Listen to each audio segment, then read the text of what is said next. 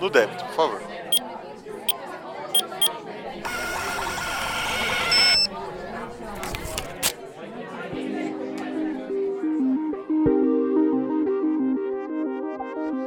Stone, Cielo, Rede, PagSeguro, GetNet, SafraPay. Esses são apenas alguns nomes de adquirentes que operam aqui no Brasil. Mas espera lá, o que é esse nome, adquirentes? Então, é um termo técnico para se referenciar às famosas maquininhas de cartão. E trazendo agora para a atualidade, em 2021, uma tempestade atingiu o setor e as ações de algumas companhias desceram ladeira abaixo. Os papéis da Stone, listados em Nova York, por exemplo, caíram cerca de 88% nos últimos 12 meses. Ainda nos Estados Unidos, a PagSeguro também estava nesse contexto. O movimento para baixo foi perto de 75% nesse mesmo intervalo de tempo.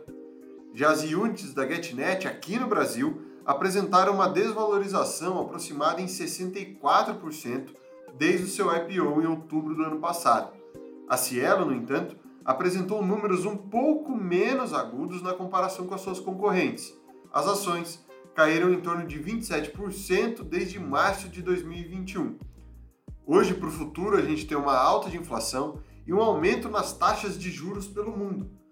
Então, qual cenário a gente pode esperar para as maquininhas de cartão? Elas vão melhorar os seus resultados operacionais? E o Pix vai quebrar esse modelo de negócios? Eu sou Júnior Monte e hoje vamos falar sobre o ramo das adquirentes e quais são as perspectivas para o setor em 2022.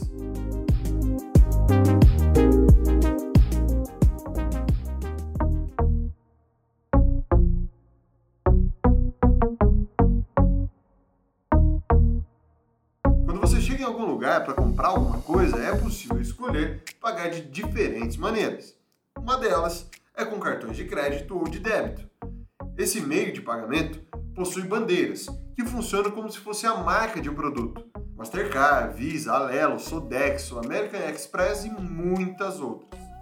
O cartão, seja ele de crédito ou de débito, ele é emitido por alguma instituição financeira, no geral, por bancos ou fintechs.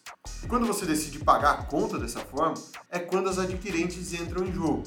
As maquininhas funcionam como uma ponte, fazendo a conexão entre a bandeira do cartão e a empresa do setor financeiro.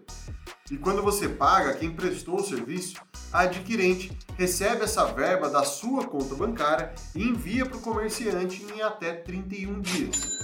O lucro das adquirentes vem de uma taxa cobrada na conexão que ela realiza entre essas duas partes. É como se fosse um pedágio para passar na ponte. Elas também garantem que o vendedor vai receber o valor da transação, mesmo que o cliente não tenha pago a fatura do cartão. Mas em algum momento, a concorrência chega e o novo jogador nessa história toda é o Pix.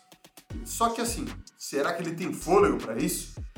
Apenas em 2021 já foram realizadas cerca de 9 bilhões e 500 mil movimentações segundo os dados do Banco Central. Só que olhando para o lado dos cartões, já foram 31 bilhões e 100 milhões de transações, de acordo com a Associação Brasileira das Empresas de Cartões de Créditos e Serviços, cerca de três vezes mais na comparação entre eles.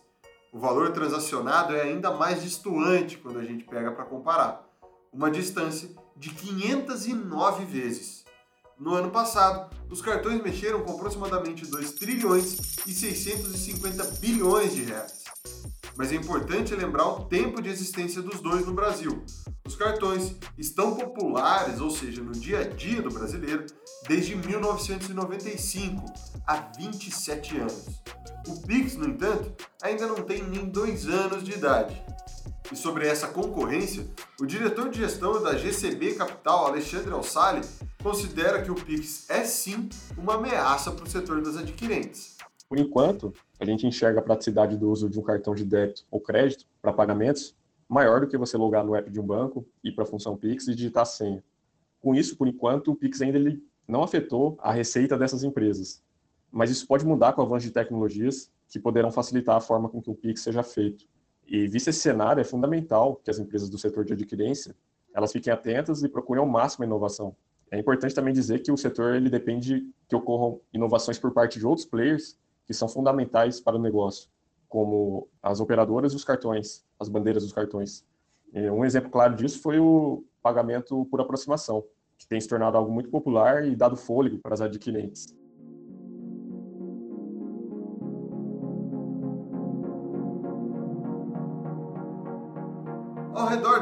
Os bancos centrais estimam um aumento na sua taxa básica de juros. De forma geral, esse cenário tem uma ligação direta com a alta da inflação global, e essa elevação seria para tentar conter esse avanço.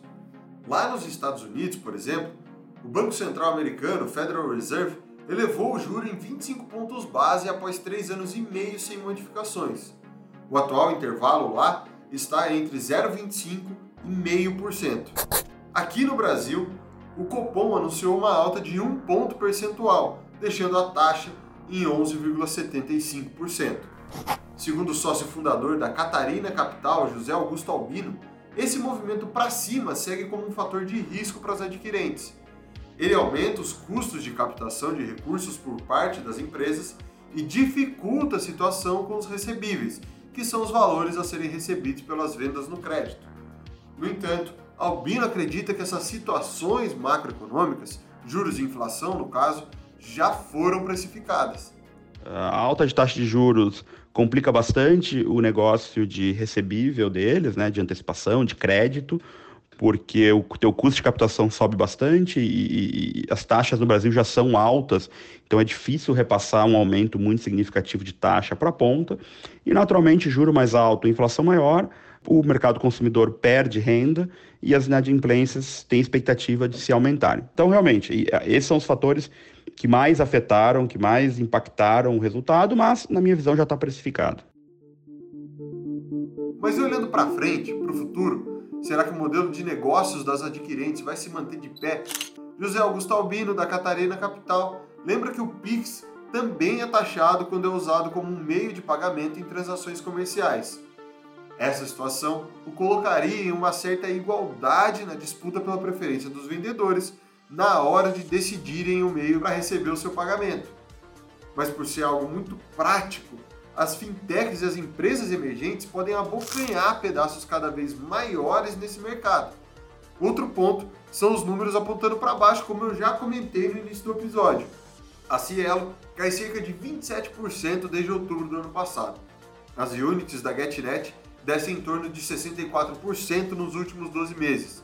A PagSeguro na casa dos 75 nesse mesmo período. E a Stone próxima dos 88 nesse mesmo intervalo também. Então, corroborando para esse cenário negativo, o sócio analista da Nord Research, Fabiano Vaz, não vê uma recuperação em curto e médio prazo para as empresas desse setor. É, a gente ainda tem um cenário macro assim, bem difícil. 2021 já foi um ano complicado. 2022 a gente já entrou com uma expectativa de economia fraca, de inflação mais alta, é, eleições ainda que deixa tudo mais conturbado. E aí, nesses últimos meses, a gente já está convivendo com conflito e dando uma perspectiva de inflação ainda maior o que deixa um ambiente ainda mais difícil para elas, né? Com inflação mais alta, juros mais altos, atividade econômica em queda. Então, isso é um desafio bem grande para essas empresas em 2022, que elas vão precisar superar. Por isso que não vejo uma recuperação contundente aí delas nesse curto e médio prazo. O Velho Tips é seu podcast semanal. A nossa missão é destrinchar os assuntos mais relevantes do Brasil e do mundo e que podem impactar a sua vida e os seus investimentos. Se você quiser saber mais sobre diferentes setores do mercado financeiro, mais episódios estão disponíveis na TC Station e nas plataformas de podcast. A locução, o roteiro e a edição são de Junior Monte. A supervisão é de Leonardo Levati e Gabriel Medina. E as artes de divulgação são de Maiara Moraes. Muito obrigado e até a próxima edição.